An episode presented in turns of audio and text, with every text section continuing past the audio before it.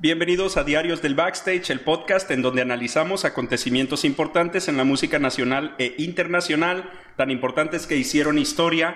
Eh, para darles la bienvenida, no solamente estoy yo, Rey Reyes, como siempre, me acompaña. Mario Brizuelas, hola a todos.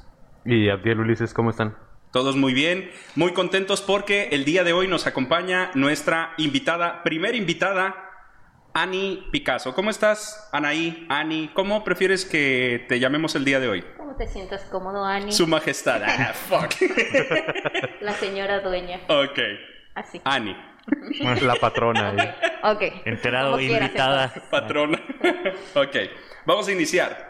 Esta información es lo que sabemos hasta ahorita, pero estoy bien emocionado porque mientras estaba escribiendo, investigando, leyendo, viendo unos documentales, me di cuenta de que Netflix va a sacar un documental precisamente de esto a finales de este mes. Entonces dije, bien, me voy a apresurar, lo voy a terminar para también compararlo con lo que dice Netflix, porque yo estoy eso, seguro. Netflix nos copiaste. Ah, eh, podemos decir que No, Netflix nos robó la idea. Derecho. Netflix derechos de está. Netflix está afuera, güey, de tu casa, güey. A ver, ¿qué está haciendo Rey? ¿Qué está haciendo Rey?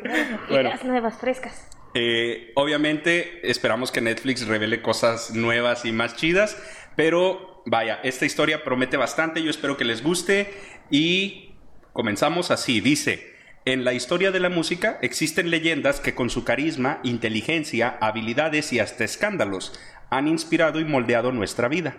Pero hoy no vamos a hablar de una banda, ni de un género musical, y menos de un cantante o guitarrista. Hoy quiero recordar un evento. Un evento que una, de, una generación lo describe como el paraíso en la tierra y otra generación como la caca más grande que se ha visto. Hoy No nos, creo. Yo he visto muchas cacas, güey. hoy nos toca hablar del mejor y peor festival de toda la historia, que curiosamente es el mismo.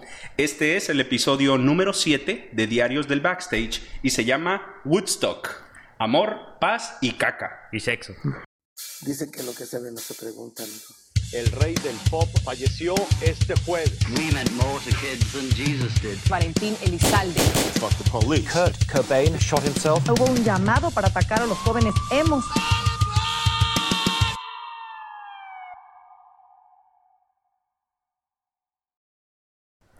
Nuestra historia comienza en 1966 en Nueva York, Estados Unidos. Un joven llamado John Robert, eh, pues era el típico joven rico que trabajaba como analista de Wall Street y bueno, su abuelo que había inventado las tabletas Polydent, que eran unas tabletas efervescentes para limpiar dentaduras postizas, pues ya los habían hecho ganar una fortuna, lo cual con esta fortuna pues los convirtió en una familia muy poderosa. Pero, aunque la mayoría de sus conocidos lo envidiaban, John sabía que su vida se encontraba vacía porque lo que realmente lo hacía feliz era el arte y la música. Al cumplir los 21 años de edad, John recibió una herencia de 250 mil dólares. eh, una vez que el dinero entró a su cuenta bancaria, fue y se lo contó a su amigo y compañero de golf, eh, Joel Roseman, Samuel García. a su camarada Joel Samuel García Roseman y juntos comenzaron a idear un plan para escapar de sus vidas y dedicarse a lo que realmente les apasionaba, que era la, la música. Ese cuarto de millón de dólares fue la fuente del capital inicial para fundar Media Sounds, un estudio de grabación en el centro de Manhattan que pronto se convirtió en un éxito. Gracias a la fama que se ganó Media Sound, John y Joel conocieron a Artie Corfield, vicepresidente de Capitol Records, un sello discográfico con una filosofía artística diferente al resto. Artie se comunicó con John eh, de Media Sound para informarles que ellos también tenían planeados abrir un estudio de grabación y pues querían relacionarse con ellos porque pues ya, ya tenían experiencia en lo que era el estudio de grabación. La diferencia entre un estudio de grabación y una este, disquera es que el estudio de grabación se encarga de la producción musical y de grabar obviamente la- la- las pistas, el audio, y la disquera se encarga de crear los discos, hacer la publicidad, eh, et- etcétera, etcétera. ¿vale? Ah, sí, no entendí ni madre. Yo aquí pensando. ¿Me lo explicas en, en- en cerveza? no sé. Ah, yo, yo, yo te lo puedo explicar así. A Tu ver. disquera, Ok. nosotros estudios. El estudio de grabación Ajá. es donde se hace la cerveza. Ok. Y la disquera es la que hace la promoción de Tecate. Somos fuertes. Oh, ok. Muy bien. Ah, internacional. Ahora yo ya no los entendí, pero ¿Qué? bueno. Un spot de cerveza también. Verán, yo no soy ebrio como ustedes, Yo entonces. tampoco, pero sí sé. Pero sí miro tele. Ah, bueno. Mira el box. Hace falta ver más facts. Cuando John y Joel conocieron a Artie, se dieron cuenta de que eran polos opuestos. Los chicos ricos de Nueva York llevaban trajes de mil dólares y daban una imagen de hombres de negocios sofistica- sofisticados, perdón. Y Artie, pues, que tenía ropa puesta, ¿no? O sea, era así como que bien, por lo menos vino vestido, era un hippie. Cabello largo, ropa rota, sin Oh, camiseta, Míralo. chanclas. Hoy sí se bañó. Sí, como que míralo, hoy vino vestido. Oh, vi- viene formal, traía chanclas, ¿no? Así, Un tío nuevas. de prepa. Hablaron durante horas sobre lo increíble que sería crear un estudio de grabación en donde lo más importante era el arte y no tanto el dinero. Simón. Pero mientras hacían esta lluvia de ideas sobre cómo querían que fuera la fiesta de inauguración del nuevo estudio de grabación, a John se le ocurrió una idea. Siendo el empresario educado que era, les preguntó, ¿y por qué no nos saltamos todo lo de hacer un estudio de grabación y mejor hacemos un festival? Sí, porque ¿Ah? Dinero. más barata. Exacto, más dinero.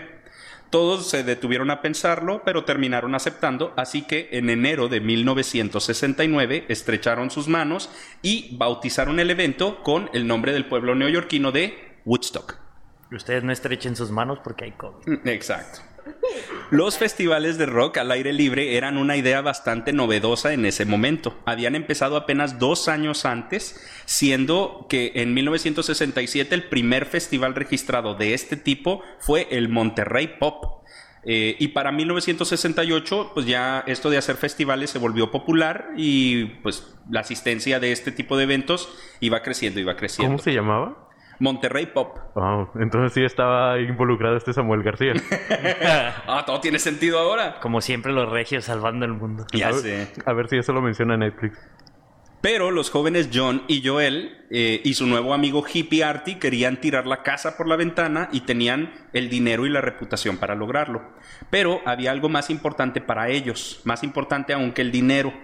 Eh, ellos ya sabían que como quiera iba a ser un, un éxito, así que pues lo que ellos querían era am, darle a la gente el festival de Woodstock que en el momento se necesitaba. Porque, ahí les va, la generación que llegaba a la mayoría de la edad de finales de los 60 fue una generación marcada por la violencia.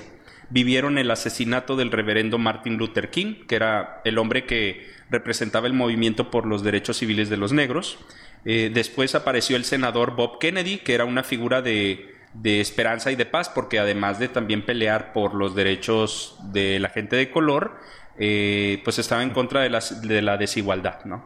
Los amados Kennedys. Eh, que por cierto, Bob Kennedy pues también fue, fue asesinado en, en ese año. Como que hay un patrón ahí con los Kennedy, ¿no?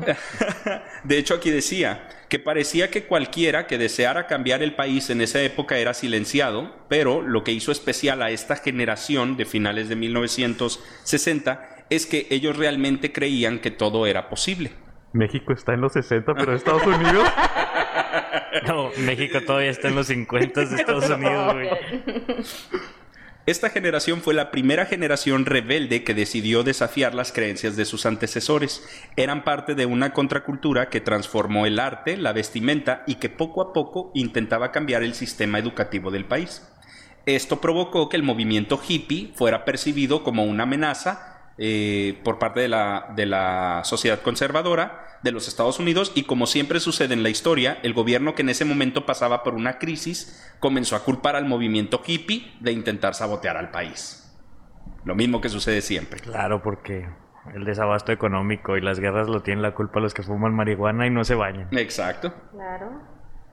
Recordemos que en ese momento Estados Unidos se encontraba en medio de la guerra de Vietnam Sí. y miles de jóvenes hijos de veteranos de la Segunda Guerra Mundial, cuando cumplían 18 años, eran prácticamente obligados a servir a su país para derrotar a los cerdos comunistas. Esto sin preparación previa y confiados por el historial de victorias que tenía Estados Unidos en guerras pasadas. Y bueno, pues el resultado de la, de la guerra de Vietnam ya lo conocemos. Nada. Porque lo conocemos, ¿verdad? ¿Cómo terminó la guerra de Vietnam? Sí, Eh, claro, alguien ganó. sí. No. En las, Nadie ganó. en las guerras Nadie gana. Todos perdieron. El resultado lo conocemos todos. Un empate, tal vez. Se No. fueron a penales. De hecho, Vietnam es la única guerra en la que Estados Unidos ha sido derrotado. El resultado de esta guerra era que día a día Estados Unidos reportaba cientos de bajas de sus soldados en Vietnam y las historias de la masacre y las torturas que los adolescentes estadounidenses sufrían a manos de los vi- vietnamitas fue la gota que derramó el vaso. Los hermanos, los profesores, los padres y las madres de las víctimas comenzaron por primera vez en la historia de los Estados Unidos a oponerse políticamente contra la guerra.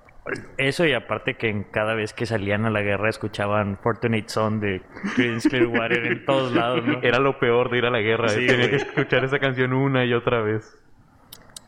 John, Joel y Artie querían crear un festival cargado de conciencia política donde por tres días seguidos reinara la paz, el amor y el arte para que todos los jóvenes odiados este, por el país conservador de Estados Unidos mandaron un mensaje a todo el mundo para unirse en contra de la guerra, el racismo y la desigualdad. Esa era la filosofía con la que se fundó Woodstock. Sabiendo que el evento que planeaban iba a ser un éxito, John, Joel y Artie comenzaron los preparativos desde tres meses antes con un equipo que tenía como objetivo darle forma al paraíso de los hippies. El diseño del escenario, la organización del evento y el trabajo de logística fue realizado por Mel Lawrence y su trabajo estuvo bien chido. Cuidó cada detalle, se encargó de ordenar la comida, el agua, de armar el al- alcantarillado, la seguridad, la telefonía, organizó los horarios, incluso se clavó tanto en su trabajo que comenzó a ir a estadios de béisbol, al Madison Square Garden, a otros eventos, conciertos musicales y se quedaba parado afuera del baño, güey, cronometrando cuánto tiempo pasaba que entraba alguien y salía, entraba alguien y salía. Y lo que hizo fue, basándose en el cronómetro, lo que marcaba el cronómetro, se dio una idea de cuántos baños iban a necesitar en Woodstock. Estuvo bien cabrón, o sea. Dime que este vato no era becario, güey, pobrecito. Hizo todo el jale, ¿no? Güey, güey. Yo Tenemos cuando el dijiste... trabajo ideal para ti. Ideal. No, hombre, sí. Necesitamos a alguien que quiera ser líder, que le guste trabajar en equipo, que tenga iniciativa. Fuck. Está el vato. No, hombre, sí, me van a contratar, ¿verdad? ¿Verdad? Claro. Sí, sí, sí, nomás que se abra la vacante. alguien que gestione, Oye, eso se lo... organice.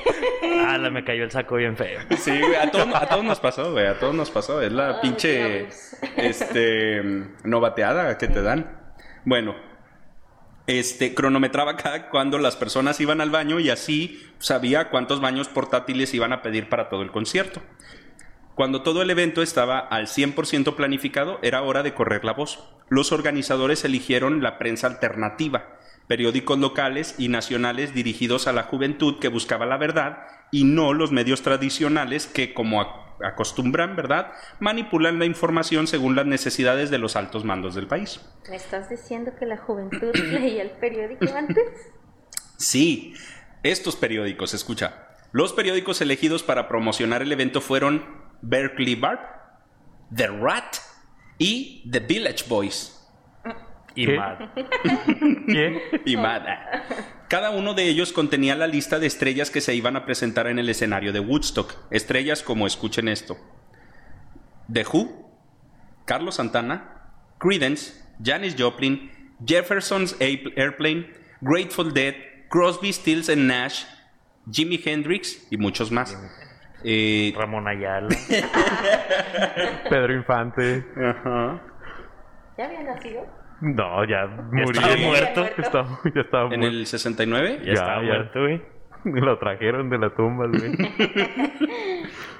La campaña de publicidad para Woodstock fue todo un éxito. Se vendieron cerca de pues, 20 mil boletos en ese momento, pero lo que llamó la atención es que la voz que pues, se supone que se iba a correr, como que se corrió de más.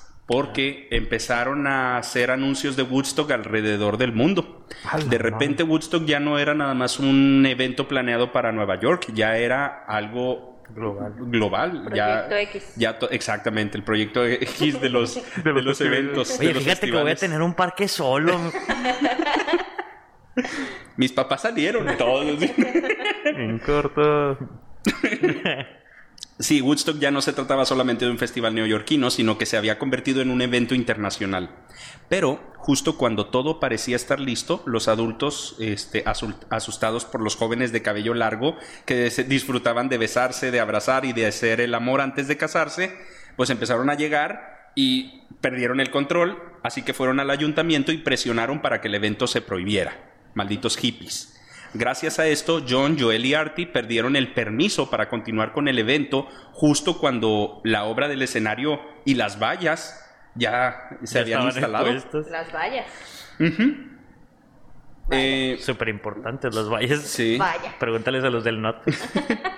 Las- eh, digo, ya, ya todo había sido construido y precisamente por perder este permiso, pues tuvieron que elegir otro lugar para realizar el evento, lo cual les hizo perder en ese momento medio millón de dólares. Así, pum, de un día para otro, por la raza que se asustó por la chaviza, ¿no? Un fin de semana ir al golf. Mm. Para julio de 1969, cinco semanas antes de comenzar el mega evento, se contrató a cientos de trabajadores para construir el segundo escenario. Lamentablemente, a pesar de que se gastó la cantidad de 800 mil dólares, o sea, perdieron 500 mil, tuvieron que gastar 800 mil dólares, pues simplemente no habían suficientes hombres para terminar la, constru- la construcción así- a tiempo, así que tuvieron que tomar una decisión muy difícil o terminamos de construir el escenario o terminamos de construir las vallas. A la madre. Entonces dijeron, si las vallas se construyen pero no hay escenario, la gente se va a encabronar y va a haber violencia. Si construimos el escenario pero no construimos las vallas, no vamos a poder compra- eh, Controlar. no vamos a poder controlar el paso y no, no van a pagar los boletos. Decidieron construir el escenario, pues obviamente para evitar eh, heridos. Perder dinero. No, no, pues Ya dinero iban a perdido- perder. Ya En un evento bastante. que era para la paz, decidieron, ¿por qué no? No poner vallas que provocarían la no paz. Es que los, los hippies enojados son otro rollo. Nunca se Ay, güey, imagínate todos drogados, emocionados y luego les dicen, no, no va a haber evento. Por más que le, dije- le digas tú a la gente, eh, es amor y paz, se iban a emputar. Imagínate, ya sabes eso que dicen que la gente seria le tienes que tener miedo. Ahora imagínate los hippies. Ujú. O sea, que los hippies no eran serios. No, pero era el polo opuesto. Al llegar la primera semana de agosto de 1969, a una semana de iniciar el evento, algo increíble sucedió. De repente comenzaron a llegar personas de todos los colores, tamaños, algunos en autos, otros en carreteras, eh, este, en carretas, perdón. Creo, creo que lo de los colores influyó el LSD, ¿no? Ajá. Cuando todos estos eh, chicos comenzaron a llegar, comenzaron a acampar esperando ansiosos el día de la inauguración. Fue ahí donde todos los, organizadores se dieron cuenta que esto pues, ya se había salido de control. Comenzaron a tratar de vender boletos ahí en lo que se pudiera. Eh, según esto, la leyenda cuenta, ¿verdad? Pero muchos de los asistentes se negaron nada más. ¡Eh, te vendo un boleto para Woodstock! Eh, no. ¿Qué- ¿Y qué tal si no? Y pues no los ibas a obligar, güey, no había vallas. No creo, decían. No, mi ciela. Se la pelaron. Así que pues se rindieron y sabiendo que no había marcha atrás, Ándale, por favor. No, Como amigos. no, Por favor. no. Eh, ya se dieron por vencidos y técnicamente a partir de ese momento ya cualquiera que llegara, pues de ahí donde se acomodara, ya podía disfrutar del evento. Dos días antes de la, de la inauguración del evento, desde dos días antes, si recuerdan, pues los chavos empezaron a llegar, pero ya cuando faltaban dos días, las carreteras estaban repletas de personas que llegaban de todas partes y las filas eran tan largas que hasta esperaban 10 horas para avanzar un kilómetro. Pero el ambiente, pues, era de completa arm- ah, armonía, o sea, eh, pura camaradería. Mucha ¿Te gente. imaginas? Ya. ¿Te imaginas, güey? Rolaron desde la última, desde la última persona de la fila, güey, hasta el primero del Ah, sí, escenario, así rolándolo. Y se alcanzó. Sí. Había un, un hombre con cabello largo y barba. Y de dos churros hizo, un- hizo, hizo tres, güey. Hizo tres, güey.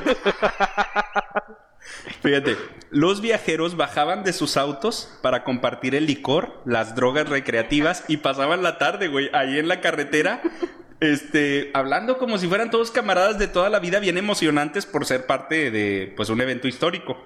Estaban tan felices que aunque la fila era eterna, ninguno tocó el claxon, ni ninguno intentó buscar un atajo. Al contrario, muchos dejaron ahí sus carros y dijeron, hombre, güey, mejor vámonos caminando.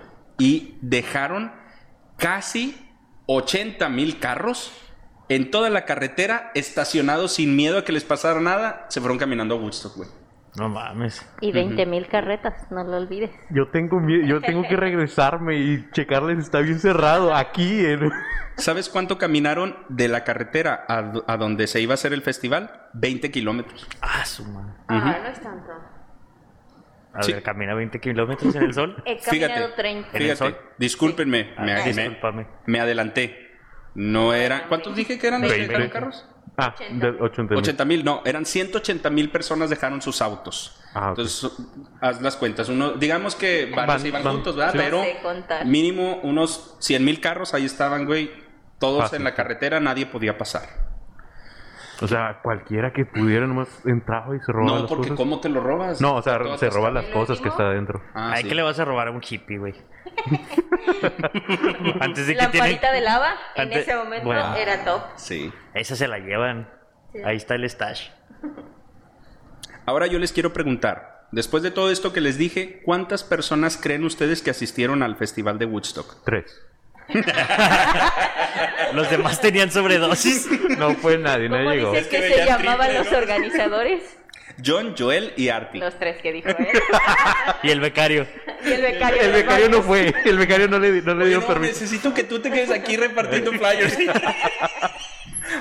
Te voy a dar la, la misión más importante del mundo. Vas a evitar que vengan los veteranos. Pero señor Artie. Ey, Luisito, por favor, Luisito.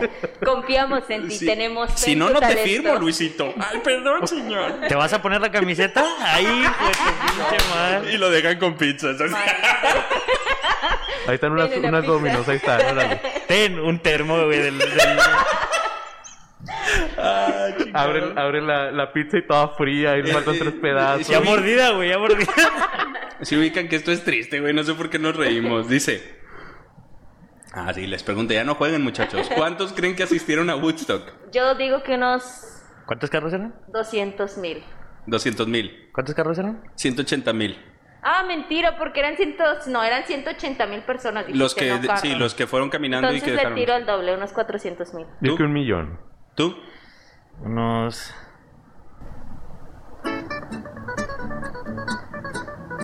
Pues madre, sí, melón 500, melón 500. ¿No vas a editar eso? Dime que no.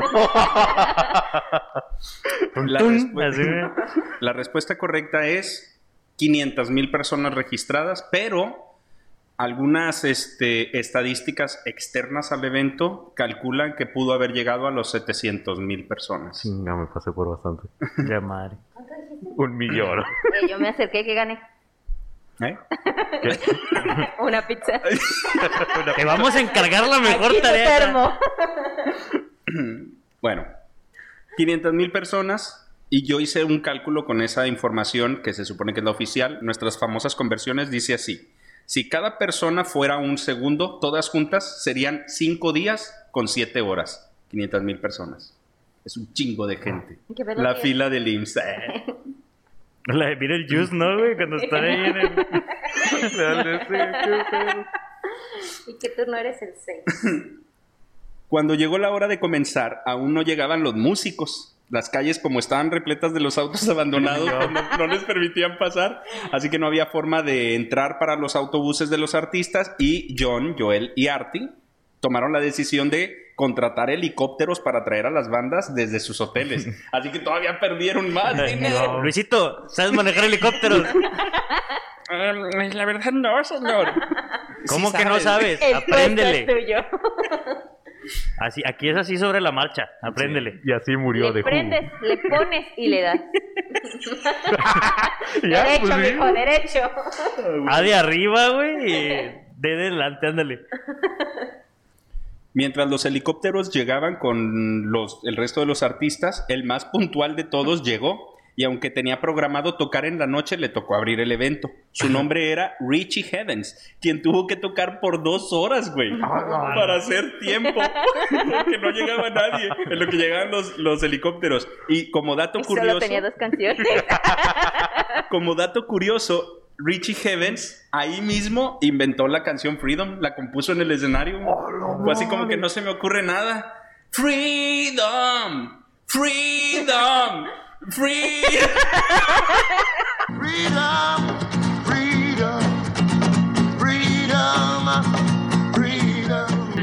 El vato como que, pues yo les toqué la, la de bol- eh, Lamento Boliviano, pero ahí va de nuevo, órale. Viene la enredadera.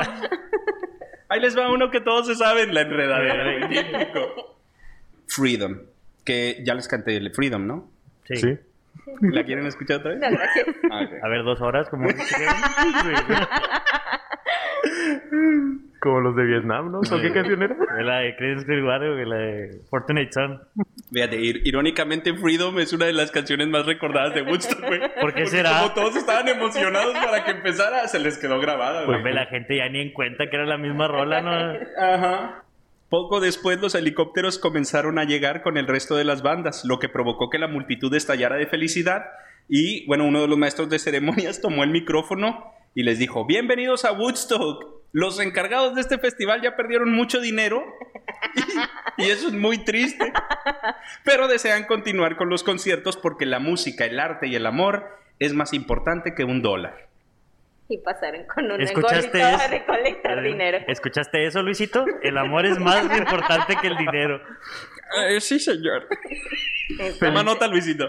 Felicidad entonces, infinita. No hay paga. Ah, Como el de Club de Cuervos. A mí no me pagan, señor. Ingue su madre. No, Hugo hombre. Sánchez, ¿no? El Hugo Sánchez. El Burns así como que, mm, felicidad eh, infinita o un dólar. Me quedo el dólar. Aquí está tu reconocimiento por participar. Sí, Entonces, pues se anunció, ¿verdad? Que eh, Woodstock era gratis, que ya pues lo disfrutaran, ya no había nada que hacer. Ya que hacían. Pues ya que. En ese momento, pues todos cuando escucharon esto, se abrazaron, aplaudieron, gritaron de emoción y comenzó a partir de ahí la verdadera diversión. Algunos miles fueron a los puestos de comida donde arrojaban dinero y churros de marihuana para pagar. Oh, La neta. chido. O sea, era así como que, eh, no traigo dinero, pero ten marihuana. Y los güeyes, ten comida, dame marihuana. Y todos estaban bien marihuanitos. O sea, así, fue, fue así como que, güey, pues ya es gratis todo ya. ¿Cuántas onzas. ¿Cuántas onzas traes? Unas papas. Entonces, usaban este dinero y marihuana para pagar sus alimentos. Después se fueron y se sentaron a las colinas a escuchar el resto de los músicos. Otros miles fueron eh, a los ríos cercanos para nadar desnudos. Otros daban un paseo por el bosque admirando los, puertos de, los puestos perdón, de artesanías y las exposiciones de arte que había. Y no podían faltar las parejas que tenían relaciones sexuales al aire libre con música de rock de fondo, alumbrados por la luz de miles de velas. Así nació Homero J. Simpson. Ah, no, no, así no nació, pero ahí andaba. Al día siguiente, cuando se terminó el, el día uno, el agua potable, la comida y los medicamentos Espera. ya se habían terminado. ¿I- ¿Iba a durar más de un día? Tres. ¡Hala! Lo expliqué al inicio, Abdiel. Creo que lo expliqué, lo expliqué No. al inicio, ¿no? No. Es que esa no es una referencia de los Convertiste los, nu- los, el total de gente en días. Y no me voy a acordar de mencionar los tres días. Bueno, eran tres días, discúlpenme. Como Cuando terminó el primer día y se preparaban para el segundo, se dieron cuenta que el agua potable, la comida y los medicamentos ya se habían terminado. Y John, Joel y Artie, los organizadores, entraron en pánico porque era imposible atender a medio millón de personas, así que desesperados y sin saber qué hacer, pidieron ayuda a una estación de radio para que las personas de los pueblos vecinos donaran lo que pudieran a Woodstock. Nuevamente Woodstock hizo su magia. De repente empezaron a llegar helicópteros del ejército y cuando todos se asustaron porque creyeron que iban a atacar a los hippies, el ejército llegó para llevarles médicos voluntarios que pudieran atender a todos los chicos de Woodstock. Puro becario. Los que hacen sus prácticas. Bueno, El vato inyectando ahí un lado de la vena. ¡Oh! Es la tercera La vez que me pica. La oiga, pero no tiene que tener líquido la... Inyectando aire, ¿no? Los hippies así, a ver, démela, yo me sé inyectar mejor. Apréndele, mijo. Llegaron este, médicos voluntarios y cuando la gente se enteró de que el ejército estaba apoyando a los hippies, la sociedad conservadora dijo, si lo está haciendo el ejército, hay que hacerlo nosotros también. Entonces los demás pueblos y ciudades vecinas empezaron a recaudar todo lo que pudieron para juntarlo y pues los helicópteros llevaban pues a Woodstock toda la, la comida. Así que pues así, la sociedad de Estados Unidos terminó sucumbiendo ante el encanto de los hippies. El segundo día cerró con la presentación de la legendaria banda de Who, quienes tocaron hasta el amanecer. Se aventaron desde eh, casi en la medianoche hasta las 6 de la mañana. ¿Quiénes? The Who. Who? The Who. En el tercer y último día del festival, porque durante todo este tiempo la gente hacía lo mismo. Se bañaba, sexo, drogas, rock and roll, comía, se bañaba, sexo, drogas, rock and roll. Oye, pero por lo menos se bañaban. Se bañaban, fíjate. En el tercer y último día del festival, casi todos los asistentes tomaron una siesta para recargar energías después de 48 horas sin parar. Luego del desayuno, que según los registros fue yogurt con granola, Woodstock se preparaba para otro golpe. De repente el calor comenzó a aumentar, el viento comenzó a soplar muy fuerte y nubes oscuras se colocaron sobre la multitud. Los, organo- los organizadores del evento comenzaron a correr para cubrir todos los aparatos eléctricos y el equipo de sonido porque había una cantidad enorme de energía eléctrica debajo de todos. Estaban todos los cables enterrados, Ah, todo estaba debajo de la tierra, o sea, era un campo No, y aparte, demasiada gente. demasiada gente, se partieron cables, Ay, entonces permiso, doñita, voy a pasar a tapar el cable. sí, técnicamente cualquier descuido podía provocar un, un desastre, Joven, ¿no? joven, apague su teléfono. Su teléfono. Por eso, joven, y la típica. Afortunadamente los jóvenes asistentes se dieron cuenta y cooperaron y como comprendieron que la situación era peligrosa, ayudaron, ayudaron perdón, y orientaron a otros para evitar que todos se electrocutaran en masa. Eh, al inicio todos intentaron cubrirse, pero al ver que era imposible decidieron levantar la cabeza y seguir jugando en el lodo bajo la lluvia como niños. De ahí viene la imagen de Homero Simpson bailando en el charco, ya estaba en el tercer día ese güey.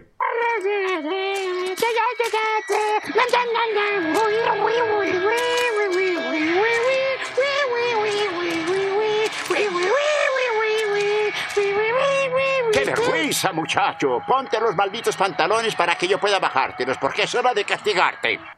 Luego de la lluvia, fue el cantante David Crosby quien cerró la noche. Como la tormenta había interrumpido los conciertos del domingo 17 de agosto, Woodstock se extendió por un día más. Y así llegamos al lunes 18 de agosto de 1969, una fecha legendaria para el rock and roll. Para celebra- celebrar el evento, llegó al escenario un hombre tan talentoso que los asistentes al evento describen que escucharlo es como escuchar al paraíso. Un hombre que conocía la esencia de la vida y la estaba compartiendo con su guitarra. Luisito. Luisito el becario. Su nombre era Jimi Hendrix y llegó, tocó el himno nacional eh, en su legendaria guitarra eléctrica y conectó a todos los espectadores con sus seres queridos asesinados en la guerra de Vietnam. Era medium.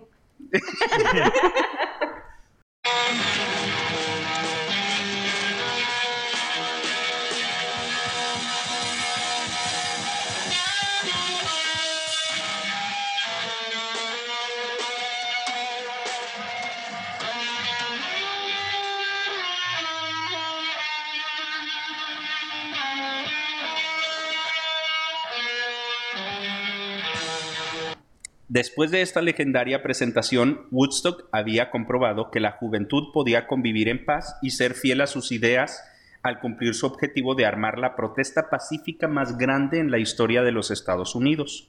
Es cierto, no tenían vallas. No, ten- no había nada, güey, y no hubo ni una sola pelea, ni un solo accidente, nadie murió, o sea, todo fue amor, paz, sexo, drogas, rock and roll. Pues está más fácil cuando están todos marihuanos, ¿no? Son más fáciles de controlar. Cuando te dicen todo es gratis y hay marihuana para todos. Sí. Woodstock nos dejó un legado por mucho tiempo como uno de los festivales más grandes de toda la historia, pero la historia de Woodstock no termina aquí.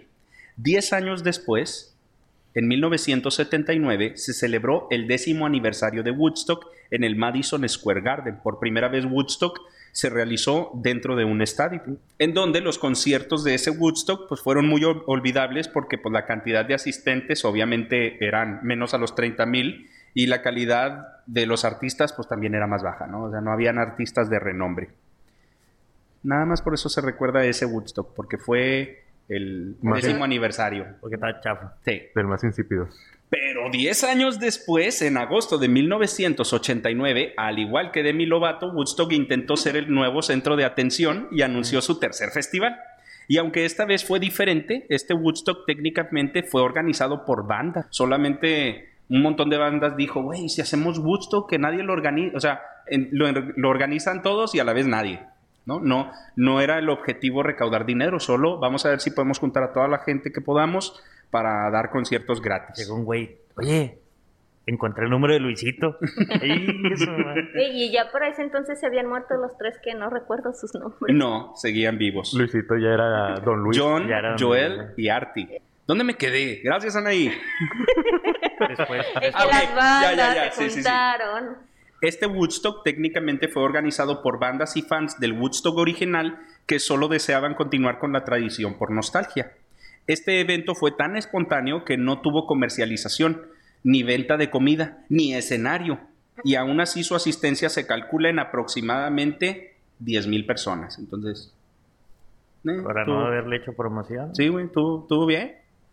Cuando los organizadores originales de Woodstock se enteraron sobre este Woodstock improvisado, se dieron cuenta de que la gente aún mantenía este maravilloso evento en sus corazones y eh, que dejarlo morir sería una pena.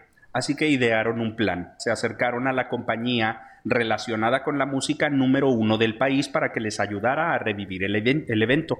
Esa compañía era MTV. El 12 de agosto de 1994 tantearon las aguas con Woodstock 94. Con la imagen de MTV respaldando la marca, Woodstock logra- lograron vender más de 300 mil boletos y el evento, pues sí, fue todo un éxito. Algo que ni la cadena de televisión se esperaba, así que rápidamente prepararon el siguiente Woodstock con estrellas muy cabronas.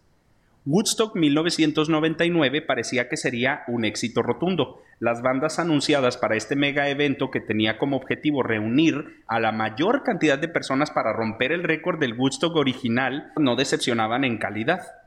Escuchen algunas de estas bandas porque son nuestras leyendas, ¿no? Lo que nosotros llamamos leyendas del rock. El tri. Ah, sí. tri, sí. Maná. Algunas bandas anunciadas fueron las siguientes: Aerosmith, Bush, Chemical Brothers, Foo Fighters, que creo que se presentan este año en Pal Norte, eh, DMX, el rapero en ese entonces de moda, Rage Against the Machine, Korn, Kid Rock, Limp Bizkit, Ice Cube, Megadeth, Seven Dust, Red Hot Chili Peppers, Our Lady Peace, The Offspring, Alanis Morissette, Metallica y muchos más. Y muchos más. ¡Y muchos más! Metallica es la luz. A diferencia de todos los Woodstocks anteriores, este Woodstock de 1999 fue diferente. Se realizó en julio y no en agosto como todos los Woodstocks anteriores. En Nueva York, agosto eh, es el mes de lluvias, pero julio es el mes más caluroso del año. Ah. Tan caluroso que se presentaron precisamente ese año serias sequías. Con este conocimiento, los organizadores del festival decidieron hacer otro cambio radical. En lugar de hacer el evento como todos los pasados, este, en, en, sí, en campos, decidieron hacerlo en una pista de aterrizaje abandonada donde todo era asfalto Ah, y lo que esto provocaba es que el calor fuera todavía más insoportable. Y cerveza a un dólar. Ahí te va. La combinación del calor del verano junto con el calor irradiado por el con- concreto, sumado a la inexistencia de árboles, sombrillas o casas para acampar, porque las prohibieron, Ah, la hicieron un combo bastante molesto para los asistentes. Todo este sacrificio eh, tuvo que llevarse a cabo para que fuera más fácil para MTV transmitir el festival en vivo. No conformes con esto, los organizadores decidieron alejar los escenarios lo más que pudieron. el escenario este, el escenario oeste y el escenario para músicos nuevos estaban separados por más de 3 kilómetros, Ah, obligando a que la gente caminara 3 kilómetros de un estadio a otro en el calor. Ahora, imagínense caminar con 30 grados en la esp- 40 grados en la espalda, que fue lo que se registró, 40 grados, un nuevo Laredo. ¿Eh? Laredo en invierno. Sí. 40 grados en la espalda, 40 grados en el piso, en el asfalto, y luego tener que caminar 3 kilómetros para ver a tus bandas favoritas que se iban turnando. Pronto los chavos que asistieron al evento se dieron cuenta de que habían caído víctimas de una trampa. Una trampa del enemigo número uno de los hippies originales de 1999. Fueron víctimas del capitalismo salvaje. Va a recuperar lo del primer gusto. En la otra punta del predio, en la otra punta del predio, se encontraban los food trucks. Entonces era Ah, un güey. cuadrado de 3 kilómetros, güey. Se encontraban los food trucks y los precios de los alimentos no eran los típicos de un evento de música. Los pinches precios estaban bien disparados. Ah, güey. Y logré encontrar los precios. Ahí les van. Ay. Los burritos costaban 10 dólares. Los hot dogs 5 dólares. Una rebanada de pizza 12 dólares. Y lo peor de todo, el agua. El medio litro de agua, eso que tenemos ahí, costaba 8 dólares. A la madre. Y así, con todo esto, se dio comienzo a un Woodstock con pésima organización. El primer día se llevó con normalidad. El calor era insoportable, pero los chavos que asistieron pues aún tenían energías, así que intentaron pasarla bien, pero sabemos que solo era cuestión de tiempo para que la bomba estallara. Esa noche cerró la banda Korn. El primer des- día. ¿Eh? El primer Sí, día. el primer día. Entonces, Korn hizo que el primer día valiera la pena. Pero luego llegó el sábado 24 de julio y ahí es en donde comenzaron los verdaderos problemas. Con el calor infernal se vendió cada botella de agua. Sin importar lo costosa que era, se acabaron. No aprendieron del Woodstock original. Y para antes del mediodía del sábado ya no había ninguna bebida, güey. A más de 10 kilómetros de a la redonda. Entonces se acabó todo, ni siquiera se prepararon para tanta gente. Desabasto. Fue en ese momento donde se notó la gran diferencia entre las generaciones de los 60s y de los 90s. Porque si hay algo por lo que nuestra generación de los 90 se distingue, es que somos una generación muy explosiva, muy extrovertida, y cuando estamos en grandes grupos nos vale madre, güey, somos violentos. O sea, queremos las cosas así. No tenían marihuana, güey. No, deja tú. O sea, si la tuvieran, pues les da más sed. Ah, maldito. No había ni siquiera ríos, güey, para que se bañaran. O sea, no había para controlar Está nada. apestosa la gente. Sí, imagínate. Ya ni hueles, ya todo quemado. Ya. Una hora después de, de que se acabó el agua, a la 1 pm, el cantante Kid Rock se dio cuenta de que el público la estaba pasando muy mal. Así que mandó un mensaje para los asistentes y para los eh, organizadores. Y, Kid dijo. Disculpa, y si a lo mejor ahí hay una relación en por qué la gente odia a Kid Rock, a lo mejor se quedó incrustado asociaron, en mal momento. Y fíjate que di- dicen que ese, precisamente ese Woodstock es la mejor presentación de Kid Rock en toda su historia. Chinga. Porque na- porque... Porque nadie le puso atención. Dice, Kid Rock dijo lo siguiente, yo sé que la están pasando de lo peor con este calor de mierda, así que quiero que protestemos arrojándome todas las botellas al escenario que encuentren. Y rápidamente las botellas empezaron a volar y se hizo un desmadre en el escenario, güey. Tuvieron que hacer una pausa para quitar todo el desmadre que él causó. Después de eso, Su mejor presentación, le aventaron botella. Después de eso, el vato se emputó y se fue. Luego hubo otro problema. Los, los jóvenes deshidratándose y la comida echándose a perder por el calor provocaron El que- canibalismo. no, provocaron que los baños llegaran a su máxima Ah, capacidad. no. Se colapsaron y muchos se desbordaron. La madre. Y ya había que tomar. Y el de los baños. ¡No! ¡Oh! ¡No, mames! No. Pronto los jóvenes en un intento por vaciarlos para seguir utilizándolos los voltearon. Fueron casi 20 baños portátiles completamente llenos. Los vaciaron, pero lo que hicieron los organizadores fue quitarlos en chinga para que no fueran tirando más. Entonces los baños los retiraron, ya no había baños. Lo único que dejaron fue un charco inmenso de orina y de caca. ¿Vale? la madre. Entonces los quitaron para, para evitar que tiraran más, pero lo que sucedió a continuación fue lo más divertido. Muchos de los asistentes que fueron al evento confundieron los, los charcos con lodo normal y comenzaron a tirarse y revolcarse en los charcos para refrescarse. Entonces, con hambre, sed, calor y olor a caca, dio inicio el siguiente concierto. Nada más y nada menos que Limp Bizkit. Ah, no, más caca.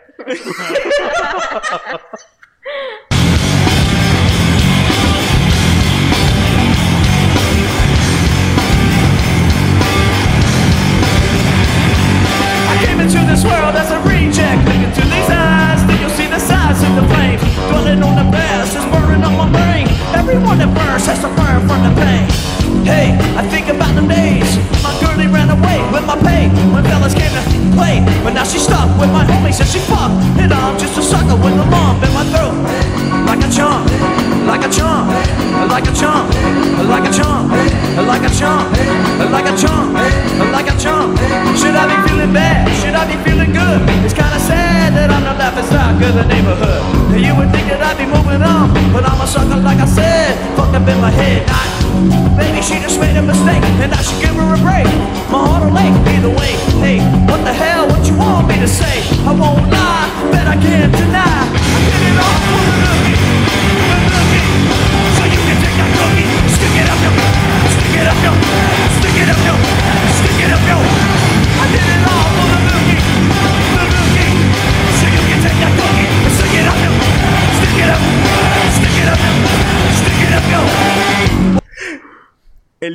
Estaba en su máxima popularidad en ese tiempo y la banda del momento era Limp Bizkit. Parecía que pues, Limp Bizkit podía, al igual que Korn, hacer que todo valiera la pena.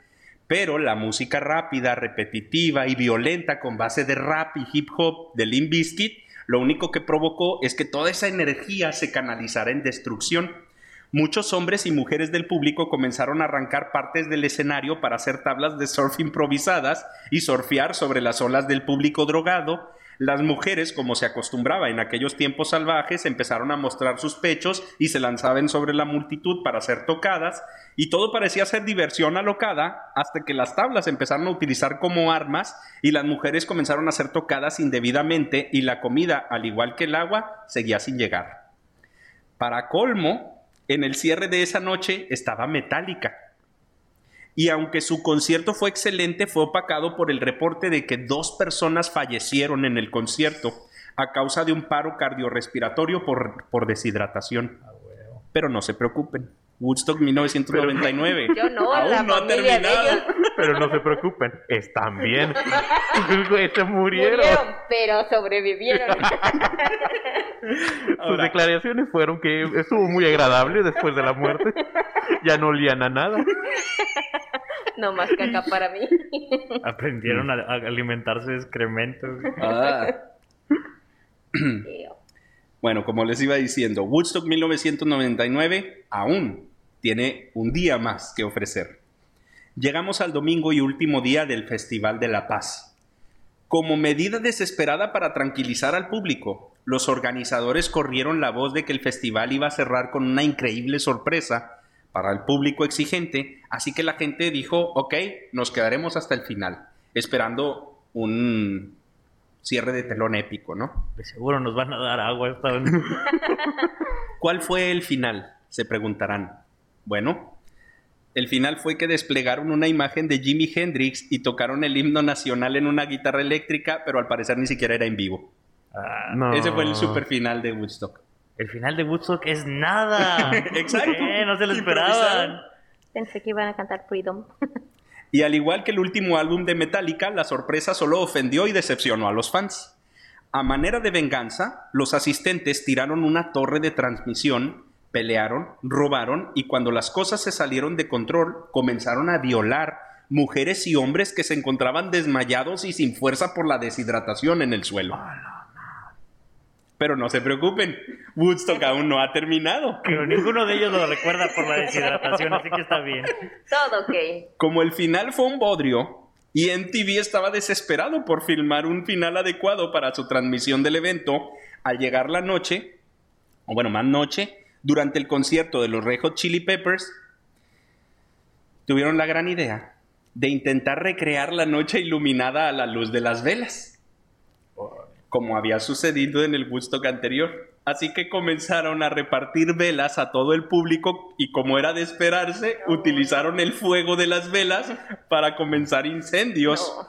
que hirieron a muchas personas. Al final del espectáculo de los Red Hot Chili Peppers, el festival despidió al público con un Esto fue Woodstock 1999, muchas gracias, adiós. Y todo se apagó. Todos se limpiaron las manos y trataron de huir lo más rápido posible. A la mañana siguiente se conocieron las cifras. Fueron 450 mil asistentes, dos muertos, 3.000 personas hospitalizadas por deshidratación y agotamiento, 10 denuncias por violación, 6 heridos por cortes, 44 arrestados, 12 trailers y 12 torres de sonidos y 15 food trucks quemados. Obviamente este fue el último Woodstock y su legado fue que nos recordó una vez más que la música, el arte, que es hermoso, este, cuando se utiliza con el único objetivo de comercializar, tarde o temprano, pues se vuelve caca.